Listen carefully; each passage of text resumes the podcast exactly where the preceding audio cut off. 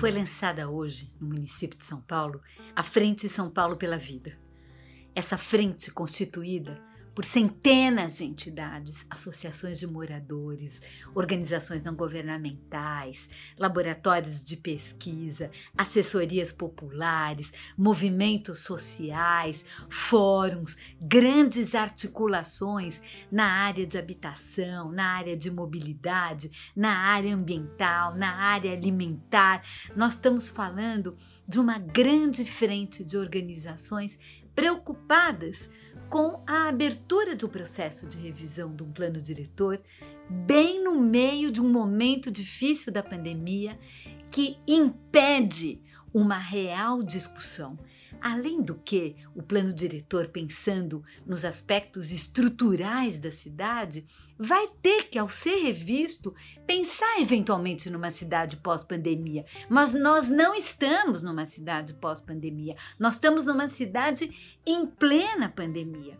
E numa cidade em plena pandemia, a questão fundamental, e esse é um outro aspecto muito presente na frente e na carta de lançamento da frente, que vou divulgar por aqui, é um elemento central, é que não se trata apenas de interromper um processo de plano diretor, de revisão de plano diretor online, digital, né, de modo que não permita a discussão de todo o conjunto da sociedade. Trata-se também de clamar à prefeitura para a construção de uma agenda emergencial de intervenção na cidade na área de política urbana, de proteção e preservação da vida, uma agenda que inclua a gravíssima situação habitacional que nós estamos vivendo nessa cidade, é visível isso, e a necessidade urgente de intervenção nessa linha. A, a condição absolutamente preocupante dos transportes coletivos, que continuam lotados em plena pandemia, espalhando o contágio e não protegendo a população. A questão da segurança alimentar. Essa cidade tem fome e tem fome já. E várias outras questões, o acesso à saúde, são questões que necessitam uma intervenção nesse momento e que, para isso, todas as energias da prefeitura deveriam estar voltadas para isso. Toda a energia de gestão, os recursos, as formas de organização, as estratégias de comunicação. Nesse momento, abrir um processo de revisão do plano diretor a quem interessaria?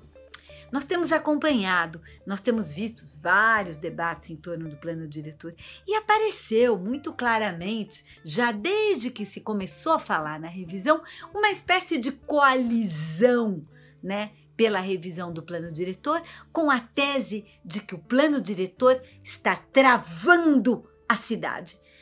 Eu gostaria de perguntar, né, para todo mundo que está morando em São Paulo, no que, que exatamente esse plano está travando a cidade?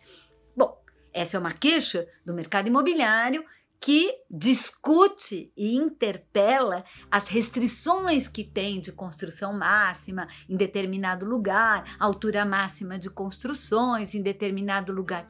Mas eu pergunto, quem está vivendo na cidade de São Paulo está vendo a indústria imobiliária travada? Absolutamente não setor imobiliário, apesar da pandemia, foi um dos que mais cresceu e está bombando, e, e inclusive bombando em função de decisões tomadas no plano que eventualmente até precisariam ser revistas. Mas será que é nesse momento?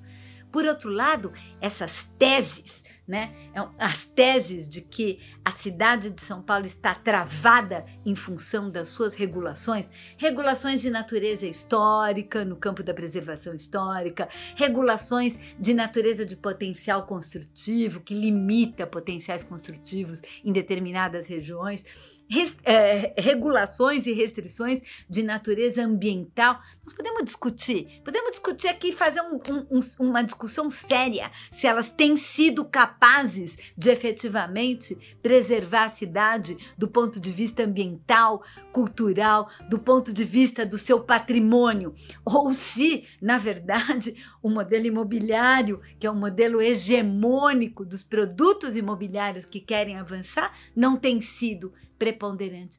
Mas o momento de fazer essa discussão é agora. Vamos fazer uma discussão, sim, sobre a natureza da regulação urbanística, mas vamos fazer essa discussão no momento em que pudermos fazer essa discussão de baixo para cima, lá em todos os bairros, em todos os territórios, examinando a regulação e a relação disso com a produção da cidade real. Aí sim, não agora, durante a pandemia, aonde os interlocutores já vão estar absolutamente selecionados. Vamos aderir à frente, vamos ajudar essa grande frente suprapartidária amplíssima na cidade em defesa da vida.